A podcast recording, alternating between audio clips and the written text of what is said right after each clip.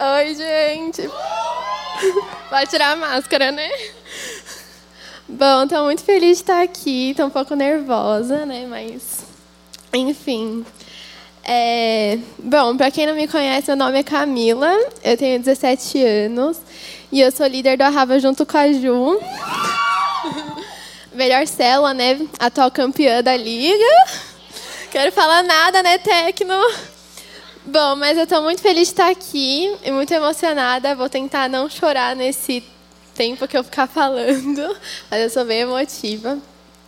E, bom, foi muito inesperado, porque, assim, desde pequena eu cresci aqui na igreja, né? Nasci aqui. E eu sempre, tipo, gostei muito de brincar, assim, com as coisas da igreja, né? Então, quando eu era pequena, eu pregava, assim, para as minhas bonecas, todas convertidas.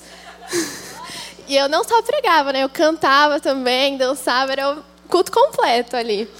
E tá aqui, tipo, uma realização de um sonho, assim. E testemunho é o tipo de pregação que mais mexe, assim, comigo, porque é totalmente diferente, né? De eu, tipo, só ouvir o pastor falando, né? Porque quando alguém está contando um testemunho, é tipo ver o que Deus realmente fez, sabe? Não que o que a gente lê na Bíblia Jesus não fez, mas é uma pessoa que está com a gente, sabe? Tipo, da nossa geração, da nossa idade. E estou muito feliz de contar hoje, né? Poder contar o que Jesus fez na minha vida e tem feito. E eu já estou com vontade de chorar já. Mas, então, conversando com o Giba, né? Ele perguntou para mim qual era o versículo que definia o meu testemunho. E aí eu escolhi Salmos 37, 4 só que não satisfeita, eu escolhi os cinco também.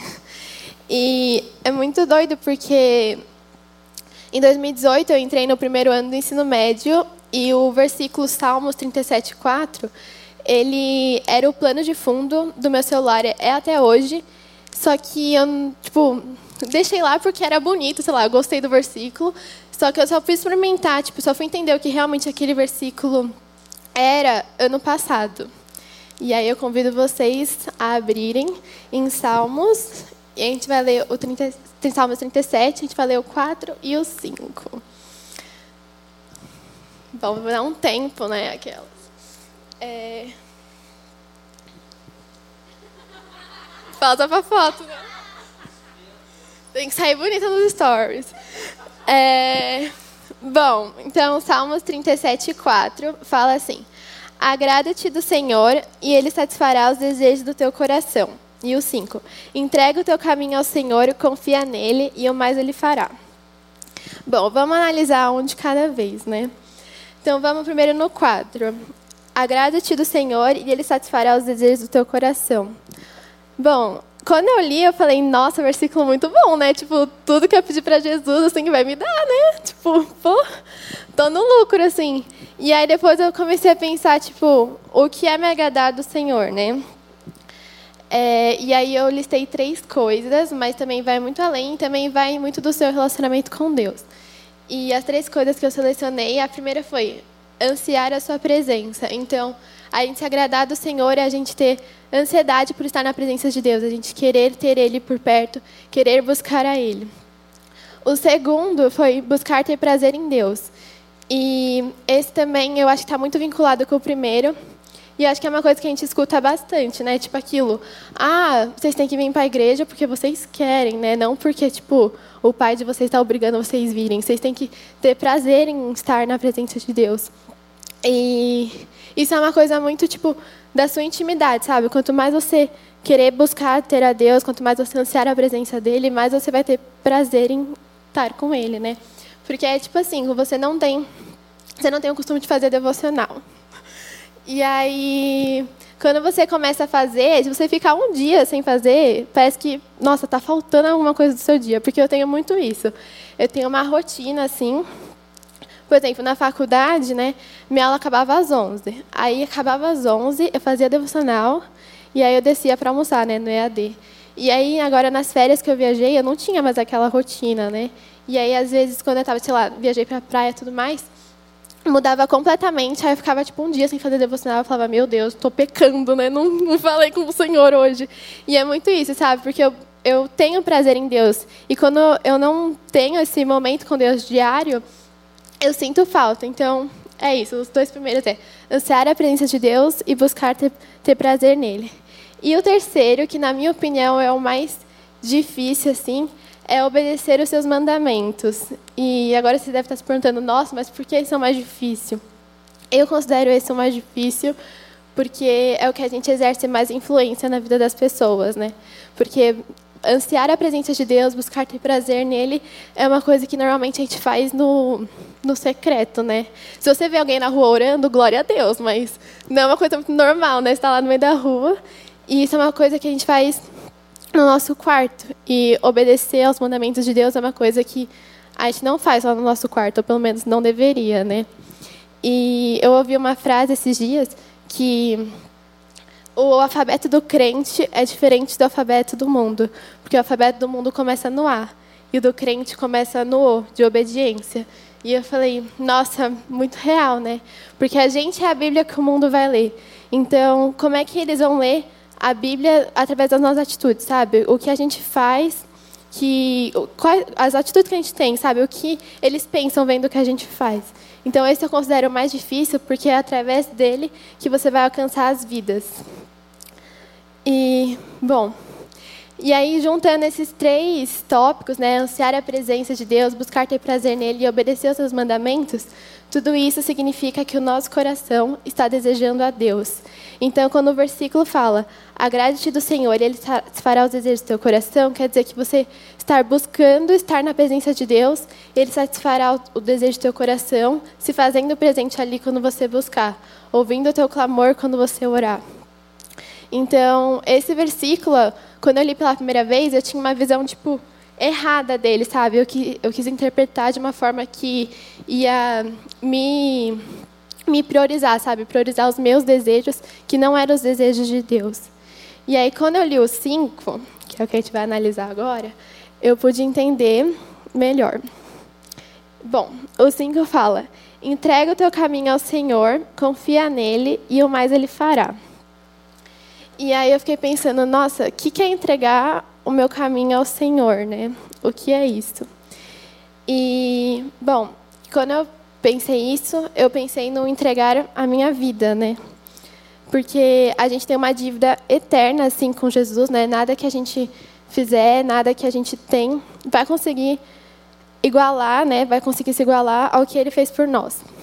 E a única coisa que eu tenho, e eu só tenho porque Ele me deu, é a minha vida.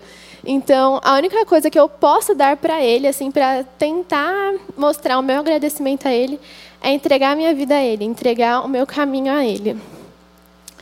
E aí depois ele fala assim: confia nele. E aí eu acho essa parte um pouco difícil também, porque a gente está muito acostumado, né, a ouvir, ai, confia no Senhor, o Senhor tem os melhores planos. E a gente acredita nisso, a gente confia. Na teoria, né? Porque às vezes na prática é muito difícil. Tipo, por exemplo, eu sou uma pessoa que eu guardo muitas coisas para mim. Então, tipo, se eu tô, se eu tô chateada, se eu tô triste, assim, eu guardo tudo para mim e isso é muito ruim, porque chega uma hora que eu não aguento mais e aí eu explodo e falo, tipo, lembro de coisas que nem a pessoa nem lembrava mais, nem sabia que tinha me magoado, mas aí quando eu falo, eu solto tudo, assim, né? E, por conta disso, às vezes eu quero ter muito controle de tudo, sabe? Porque, sei lá, não quero incomodar os outros. E aí eu falo, ai, não, mas para que, que eu vou contar para a pessoa, para a pessoa me ajudar? Não precisa me ajudar, sabe? Ela vai ficar preocupada, eu vou, tipo, ela tem os problemas dela. E aí eu não não divido assim o meu fardo. E Jesus quer justamente não só dividir, ele quer trocar o fardo com a gente, porque o fardo dele é leve, né? Então, essa parte é muito difícil porque a gente é carne, né? Então a gente quer ter o controle de tudo, a gente tipo sabe o que a gente está fazendo, né? Mas não, a gente vê o agora e Jesus vê até a eternidade. E aí no final ele falou que o mais ele fará. E aí nessa parte que o mais ele fará que é os extras que a gente ganha, né? Porque Jesus não, não precisa dar mais nada para a gente, ele já deu a vida, já deu o amor, né? E mesmo assim, ele nos cobre pela graça dele, e esse mais que ele vai dar é o que não está no nosso alcance, é a misericórdia dele. E eu consegui experimentar esse mais. E é isso que tem a ver com o meu testemunho, então por isso que eu escolhi esses dois versículos. E, bom, eu vou ir para o testemunho agora e depois eu vinculo um pouquinho mais com o texto. Uh, o ano era 2018. era uma vez. É, eu estava entrando no ensino médio, estava super ansiosa, né? Porque quando você está no fundamental e vê as pessoas do ensino médio, parece que é os deuses da escola, né? Eu falei, vou chegar lá. Mal sabia que quando chegasse não ia mudar nada, né? Ia só piorar, na verdade. Bom, eu cheguei no ensino médio com as expectativas lá em cima, né? Eu, uh, uma das mais velhas da escola agora, sendo que eu era tipo a terceira mais nova da minha sala. Mas amém, né? E, bom, o que eu não tinha ouvido falar de vestibular até o meu nono ano, eu ouvia dez vezes por aula. Eu falei, socorro, né? E. Aí, pausa para água. Tem, tinha que ter esse momento, gente. É, bom, e aí eu comecei, começaram a falar, né? Ai, vestibular, porque Enem, FUVEST, ITA. E eu, gente, eu não sei nem que eu vou almoçar daqui a pouco. E, bom, o assunto, tipo, vestibular, carreira, entrou na minha casa bem cedo, porque a diferença de idade de mim e do meu irmão é bem grande, são seis anos. Então, quando ele estava prestando vestibular, eu estava, tipo, no sexto ano. E eu pude ver, assim, toda a pressão, assim, tudo que ele passou, mas eu pensava, ah, é algo muito distante, sabe? Tipo, não tem por que me preocupar agora. E até quando eu entrei no ensino médio, no primeiro ano, eu pensava, nossa, mas tem mais três anos, vai demorar. Só que mesmo assim eu fiz um voto com Deus, que quando eu passasse na faculdade, eu ia cortar meu cabelo e eu ia doar. E até eu passar, eu não ia, tipo, não ia cortar, só ia cortar as pontinhas, né, para tirar as pontas duplas e tal. E, enfim. E aí eu fiz o voto, mas. Ah, tô no primeiro ano ainda, né? Não tem por que me preocupar. Não vou nem fazer nem, nem FUVEST esse ano, tipo, de treineiro, né? Então tem muito tempo. E eu sempre gostei muito da área da saúde, né? Sempre foi uma área que me interessou muito. Não só, tipo, medicina, mas outros cursos também. E outros cursos também que não tinha nada a ver com a área da saúde, mas eu gostava. É, e aí entrou, né, tipo, o segundo ano. E aí vários amigos meus, tipo, já estavam mais ou menos sabendo o que ia fazer, o que, que eles queriam. E eu, tipo, sabia o que eu ia prestar, mas eu tinha muitas dúvidas no meu coração. E, bom, meu pai, ele sempre quis que algum filho dele fizesse medicina, né? E meu irmão, ele prestou para medicina e para engenharia. E ele passou em medicina. Só que ele escolheu engenharia. Aí eu falei, que bom, né? Sobrou para mim. Mas, é, eu e meu irmão, a gente tem uma relação muito boa, sabe? A gente é muito diferente um do outro, mas a gente tem uma relação muito boa. Tipo, na escola, ele nunca estudou, ia bem. Eu estudava bastante e ia mal. Mas, equilíbrio, né? É, mas, tipo, nunca foi uma coisa que eu me comparei, assim, porque eu tenho muito orgulho dele. É, e aí eu pensava, tipo, eu gostava muito de medicina, da área da saúde, mas eu pensava, nossa, você foi a primeira da sua família a pegar a recuperação. Você, tipo, estuda, mas você fica na média, você não tira nota boa. É, tipo, você não vai conseguir, sabe? É o curso mais concorrido, tipo, não é para você. Mas amém, né? Fui indo. E aí, quando chegou o terceiro ano, ano passado, eu estava super empolgada, né? Último ano da escola, aproveitar com os meus amigos. E eu ia fazer uma viagem. Eu ia viajar para Londres com a minha escola para representar a minha escola numa competição que vários colégios de vários países iam participar. E na minha escola é, não tem, tipo, tem a prova mestral, tem simulado, só que tem VA. Para quem não sabe o que é VA, é tipo várias provinhas assim que eu podia ter em qualquer hora, em qualquer aula, de qualquer matéria. E por conta da competição, eu ficava todos os dias à tarde na escola, né, nos últimos meses, para me preparar. E aí, quando eu chegava em casa, eu chegava em casa umas seis, sete horas, e eu tinha que fazer lição, e eu não estava estudando para essas VAs, porque eu estava muito cansada. E eu estava indo muito mal.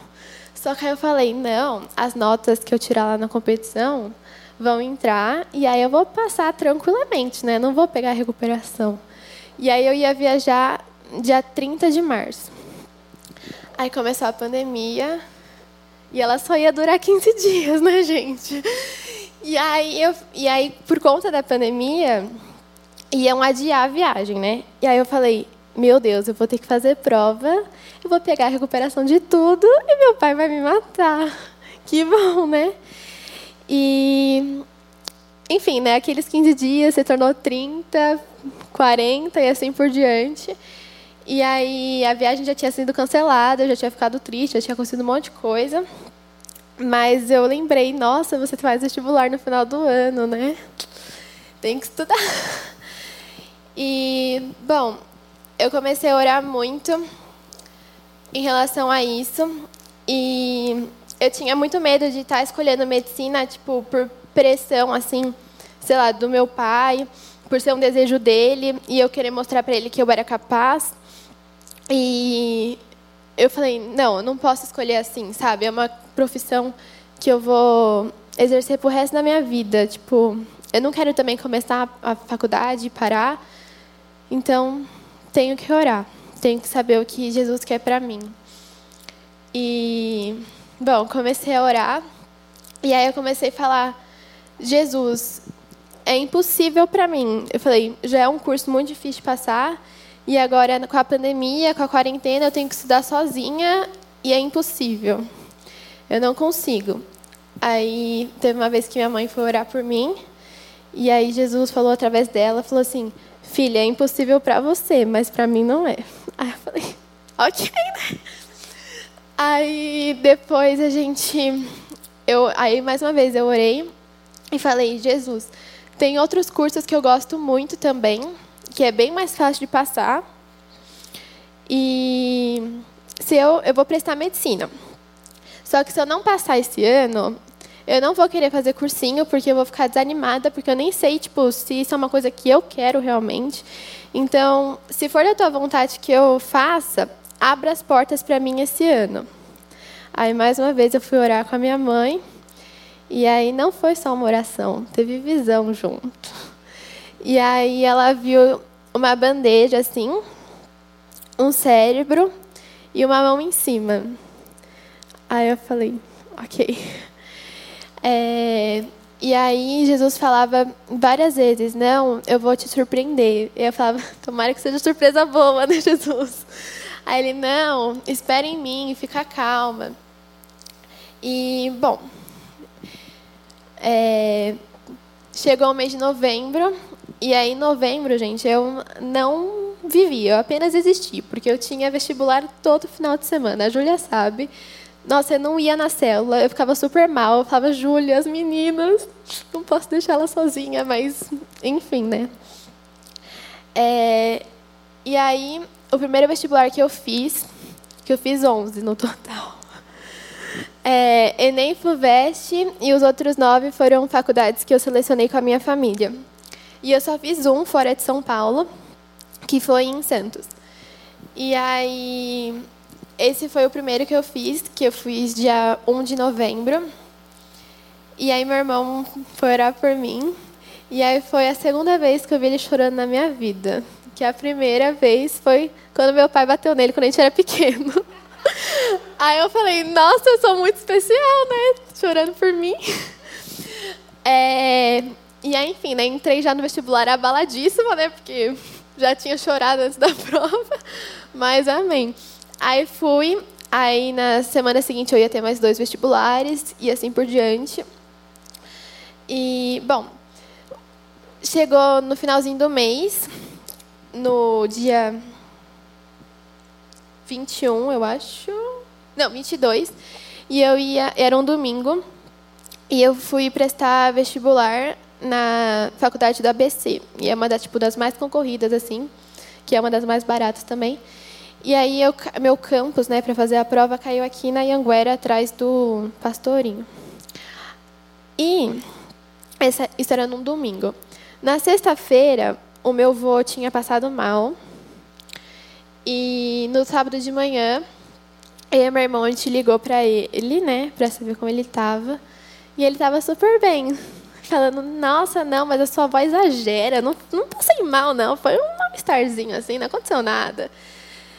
Aí, ok. No domingo eu fui fazer vestibular. Minha mãe e meu irmão me deixaram.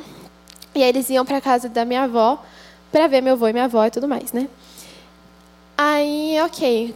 Acabou meu vestibular. Eu liguei pro meu irmão para eles virem me buscar. E aí, só meu irmão veio me buscar. Eu falei, ué, tá faltando alguém aqui, né? E aí, minha mãe estava no hospital com meu avô. Aí eu fui para casa com meu irmão. E no dia seguinte, seis horas da manhã, minha mãe estava em casa. Aí ela chegou e eu ia ter vestibular na segunda-feira à tarde. Aí ela chegou, foi o tempo dela tomar banho, eu tomar banho, almoçar e ela me levar para a prova. E aí nesse meio tempo, o médico do meu avô ligou para minha mãe e falou assim: "Ah, o estado dele está bem crítico. Se a senhora puder passar aqui mais tarde, seria bom."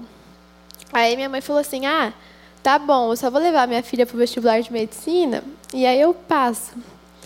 Aí, ok, né? Minha mãe me levou, eu fui e tudo mais. Ela até ganhou uma multa porque ela foi correndo, mas, bom, quando deu umas três e pouco, quase quatro horas, eu estava fazendo prova.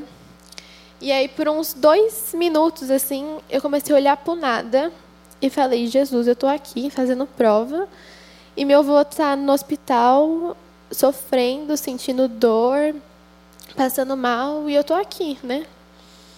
Mas, enfim, foquei na prova, né? Aí minha mãe me buscou, me levou para casa da minha avó. E aí, porque o vestibular era em São Caetano, e meus avós moram ali perto de São Caetano. Aí eu fui para casa da minha avó, lá minha mãe encontrou meu tio e minha tia, e eles foram para o hospital receber notícias do meu avô. Aí a minha avó já estava falando, não, ele morreu, Camila, ele morreu. Eu, não, vó, calma, tá tudo bem. Falei, vamos esperar. Aí eu falei, vamos orar, e aí depois a gente liga, né, para minha mãe para saber como foi, o que, que aconteceu. Aí eu orei, e nossa, acho que foi uma das vezes que eu mais orei, assim, em línguas, assim. Minha avó também foi um momento muito especial, assim. E aí eu liguei para minha mãe. Aí a minha mãe falou: Ah, Mi, o vovô foi pro céu. Aí eu falei: Ok, né? Como eu vou falar para minha avó agora? Aí eu falei. E depois meu pai e meu irmão chegaram lá. E ok. Isso foi na segunda-feira. Na terça, a gente enterrou meu avô. E eu ia ter mais dois vestibulares, um na sexta e um no sábado. E nada que eu fizesse, eu conseguia me concentrar. Eu não, não tinha nada que, eu, que fizesse eu ficar concentrada, conseguisse estudar. Mas eu fui fazer as provas, né? Já estava lá mesmo, já peguei a inscrição, vou fazer, né? Já não achava que eu ia passar, então não ia mudar muita coisa. E nesse meio tempo, eu estava começando a sair os resultados do, dos primeiros vestibulares que eu fiz. E os resultados não eram muito bons, né? Tipo, você ficou em sei lá quanto de colocação e aí tinha tipo 100 vagas. Aí eu falava, jamais que vai chegar no meu número, né? Ah, e aguarde a segunda chamada em tal dia. E isso ia desanimando muito, né? Mas mesmo assim, em nenhum momento eu questionei a Deus. Em nenhum momento eu falei, Jesus, por que, que eu não passo, sabe? Tipo, já perdi meu voo, por que, que eu não passo para compensar a dor, sabe? Por que, que o Senhor não me dá uma alegria no meio disso tudo? Em nenhum momento eu fiz isso. Em nenhum, eu sempre pensava assim, ok, está acontecendo, Jesus está no controle, vamos esperar, né? E, enfim. Aí chegou dia 2 de dezembro. Em dezembro faltava só mais dois vestibulares, tirando o Enem e a FUVEST de janeiro. Aí chegou dia 2 e saiu a primeira chamada da minha faculdade. E aí falou assim: aguarde a segunda chamada, dia 7. Eu, ok, vou aguardar, né? E aí bom, nessa faculdade, que eu faço faculdade na Imbi ela não aparecia a colocação que a gente tinha ficado. A gente tinha que ligar para saber, né? Aí na, saiu acho que na quarta-feira à tarde. Na quinta-feira de manhã, eu liguei acho umas cinco vezes, ninguém me atendeu, perdi a paciência, falei, vou esperar dia 7 mesmo, aí eu vejo se passei, se não passei. E é isso, né? Mal sabia eu que meu pai e meu irmão, sem eu saber, né, estavam ligando todos os dias para a faculdade, para saber em qual colocação eu estava. E para fazer a faculdade da Embi, você seleciona três campos, né? Que o curso de medicina só tem três campos. Tem aqui na Moca, em São Paulo, um em São José dos Campos e um outro eu não lembro agora, mas é mais longe. E aí eu selecionei nessa ordem a minha classificação, né? Onde eu queria fazer. Aí, é, chegou no dia 7, 3 horas da tarde, eu entrei lá no sistema e aí estava com o mesmo bilhete da semana passada. Aí eu falei, ok, não atualizou ainda, né? Aí, tá, deu umas 4 horas, aí eu falei, vou entrar de novo. Aí o negócio estava a mesma coisa. Aí eu falei, não, eu estou fazendo alguma coisa errada, não é possível. Aí eu mandei mensagem pro meu irmão, eu falei, então, Rafa, não, e que ele já tinha mandado mensagem para mim perguntando se eu tinha passado, né? Aí eu falei, não saiu o negócio. Aí ele falou, é, espere então que quando chegar em casa, eu vejo se você não está fazendo nada de errado. Eu falei, ok. Aí, bom, chegou umas cinco, umas cinco horas mais ou menos, chegou um e-mail no meu celular falando, parabéns, você foi aprovado no curso de medicina humana. Só que eu não tinha acreditado ainda, né? Eu falei, propaganda! Porque até hoje, tipo, eu já estou indo para o segundo semestre da faculdade, mas até hoje eu recebo e-mail de faculdades que eu nem me inscrevi falando 20% de desconto pro, 20% de desconto para o seu curso. Aí eu falei, nossa, é um e-mail igual esse, né? Tipo, não, eu não passei, não. Aí eu mandei print para ele. E o bom foi que ele acabou com a minha graça, né? Ele falou, não, espera aí, não deve ser não, a gente vê quando chegar em casa. Eu falei, ah, que legal, né? Aí tá, né? Aí ele chegou. Não, aí ele tava demorando muito para chegar. Aí eu falei, vou entrar no sistema de novo. E aí tava lá escrito aprovado, né? Aí eu mandei foto para ele. E aí foi o tempo de eu mandar foto, ele chegar em casa com meu pai. E aí eles explicaram toda a situação, né? Tipo, ele falou assim: então, você só recebeu aquele e-mail porque a gente já tinha visto que você passou e a gente já tinha feito a sua pré-matrícula. Aí você recebeu o e-mail. Aí eu falei: ah, nem, tive, nem teve graça de eu contar para eles porque eles ficaram sabendo antes de mim, né? E aí, bom, eu só consegui agradecer assim a Deus, mas com o passar assim dos dias, eu não estava muito animada, assim, sabe? Tipo, não parecia que eu tinha passado na faculdade. Porque eu não me sentia merecedora daquilo. Porque eu falei, nossa, gente, tipo, Jesus, assim, tem tanta gente que estudou muito mais que eu, que se esforçou muito mais, que está anos fazendo cursinho. E o pior é que, tipo, como eu estava na época de vestibular, tinha muito vídeo de vestibular no TikTok, né? E aí eu tinha visto já uns 15 de gente, tipo, orando com a família antes de entrar no vestibular de medicina. E eu aqui, ok, eu roubei sua vaga, né? Então eu não, eu não me sentia merecedora, sabe? Eu falava, não, tá errado, tem pessoas que merecem muito mais que eu. E aí eu fui falar com a minha mãe. E aí minha mãe falou assim, Mi, é, não tem nada a ver uma coisa com a outra, né? Jesus tem um plano para você e tem um outro plano para outras pessoas, sabe? Ele quis que você passasse agora e ele quer que a outra pessoa passe na próxima vez. E o plano que ele tem para você não afeta o plano que ele tem para outra pessoa. E aí eu falei, tá bom. É, e aí aquilo entrou no meu coração e eu comecei a ver a faculdade assim como como o Senhor queria que eu visse. E depois que eu passei, eu comecei a orar muito para a questão de amizade, né? Porque eu tinha uma visão muito diferente da que eu tenho agora de faculdade e eu tinha muito medo, né? Tipo, porque no curso de medicina tem muita discrepância, né, de idade. Tem, por exemplo, uma das minhas amigas mais próximas tem 40 anos. E aí e aí eu falava, nossa, você é a mais nova, assim, ainda crente, sabe? E eu tava dando glória a Deus pela pandemia, que não ia ter festa, não ia ter que, sabe, falar que eu não ia querer ir. É, E aí, eu, em fevereiro, eu postei que eu tinha passado, cortei o cabelo, aí eu doei aqui no GRAC, no Hospital de Câncer Infantil. E aí, sempre quando as pessoas vinham me parabenizar, falava, nossa, você passou em medicina. E eu falava, é, passei, foi um presente de Deus. E aí as pessoas falavam, não, mas foi mérito seu também. Eu ficava assim, não. E é muito doido isso porque a pessoa não viveu o que eu vivi, sabe? Ela não teve a experiência com Deus que eu tive. Então, para ela pode ser um absurdo eu falar que foi Deus que abriu a porta. Mas para mim não. Porque, ai, acabei de lembrar, vou contar, né? Toda, toda vez que eu saía dos vestibulares, meu irmão perguntava para mim como, como tinha sido a prova, né? E é justamente no vestibular da Embi, eu, eu saí achando que eu tinha arrasado, né? Mal sabia eu do que ia acontecer. No vestibular de medicina tem as questões objetivas e tem oito questões discursivas, quatro de biologia e quatro de química. E aí eu estava contando para ele, né, de uma questão lá, e era uma questão, gente, tipo básica de biologia, tipo básica, essa que a gente aprende no sétimo ano.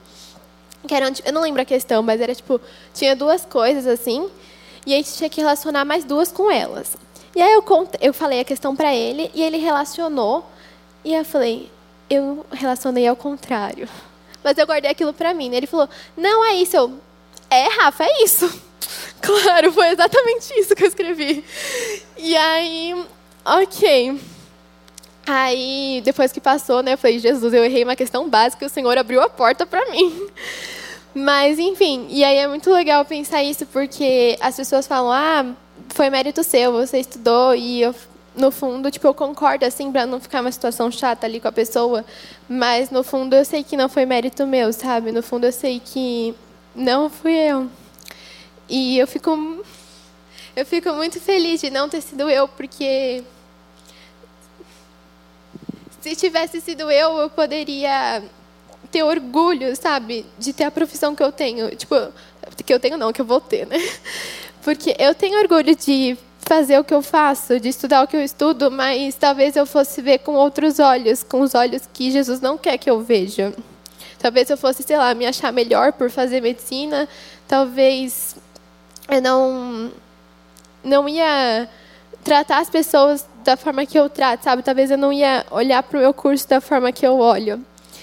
E Jesus tem cuidado de cada detalhe, porque quando eu passei, eu comecei a orar por amizades, e a maioria das amizades que eu fiz são cristãs. As pessoas que não são cristãs estão super abertas para conhecer assim. Já até convidei para vir, só que como tem uma diferença de idade, né, não vai dar para vir no radical.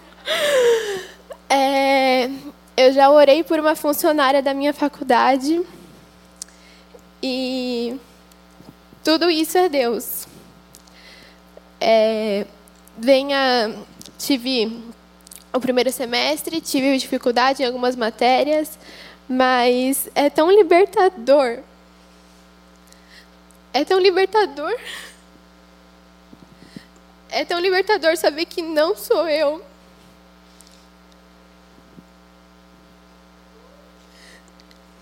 Saber que não sou eu que faço a prova.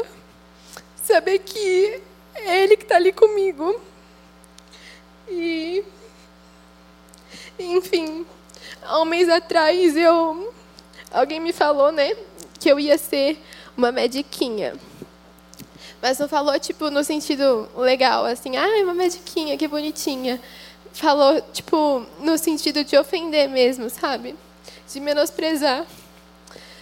E, no fundo, eu falei, eu não vou ser uma mediquinha. Porque o Senhor me escolheu para estar ali. Ai, eu não quero chorar. Eu não vou ser uma mediquinha porque eu não vou ser uma médica de pessoas.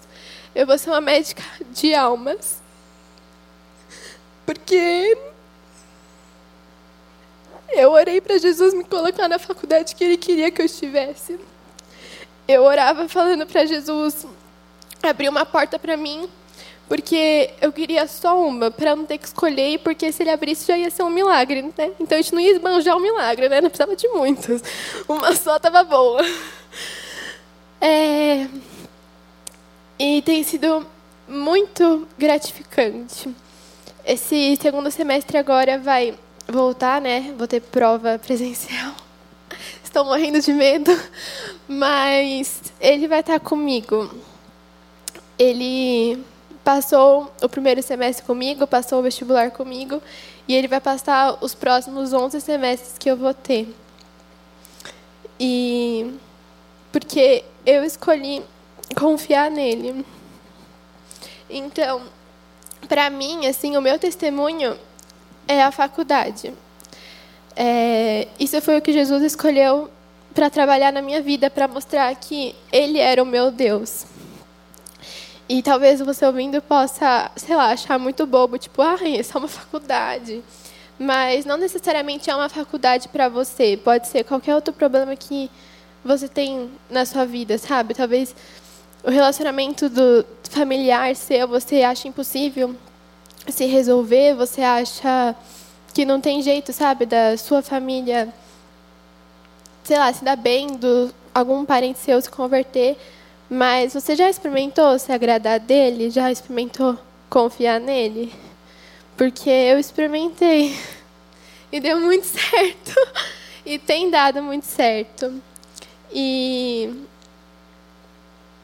poder compartilhar isso com vocês, poder realmente contar assim abertamente, não ser algo que tipo eu falo assim as pessoas bem tipo como uma coisa anormal assim, é é muito bom. Porque várias vezes quando eu falava tipo, ah, não, mas sabe, foi Jesus. Aí as pessoas falavam, não, mas foi sorte, né? Você, tipo, você chutou umas questões lá, mas você acertou por sorte. Aí eu falei, ok, né? Jesus que chutou lá por mim. Então, bom, eu me agradei dele, eu busquei a presença dele, ansiei, e ele se fez presente ali. Ele usou a vida da minha mãe para falar comigo, ele deu visões, mostrou o cuidado dele, e o mais ele fez, né? Quando eu entreguei minha vida para ele, confiei nos planos dele para mim. O mais ele fez e eu sei que mais, mais ainda ele fará.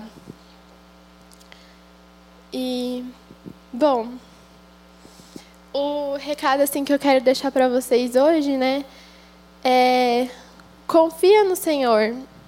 Deposita todas as suas expectativas nele. Deposita todos os seus sonhos nele. É, deixa ele trabalhar, deixa ele agir não não se desespere quando as coisas acontecerem, sabe? Igual eu não me desesperei quando meu avô faleceu e quando eu passei assim, eu fiquei muito triste porque eu queria ter ele lá, né? Porque meu avô ele era bem fechado assim, e ele não falava muito essas coisas para mim, né? Mas ele falava para minha mãe, falava para minha avó que ele torcia muito por mim e eu queria muito que ele estivesse aqui para eu contar que eu passei. Mas ele não está aqui, mas vocês estão. E eu posso contar tudo que Jesus fez e vocês olharem para a situação que está a vida de vocês e desejar ter a experiência que eu tive com Deus, vocês têm. E da mesma forma que pessoas não acreditam que foi o Senhor, falam que foi mérito meu, eu fico muito feliz porque fui eu que vivi a experiência.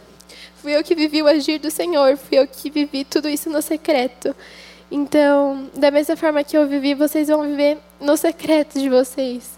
Só basta vocês se agradarem do Senhor, buscar ter prazer nele e tudo que vocês sonham não vai acontecer, porque vai acontecer muito mais, porque os planos do Senhor é muito maior.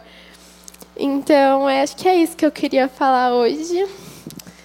E É isso, obrigada.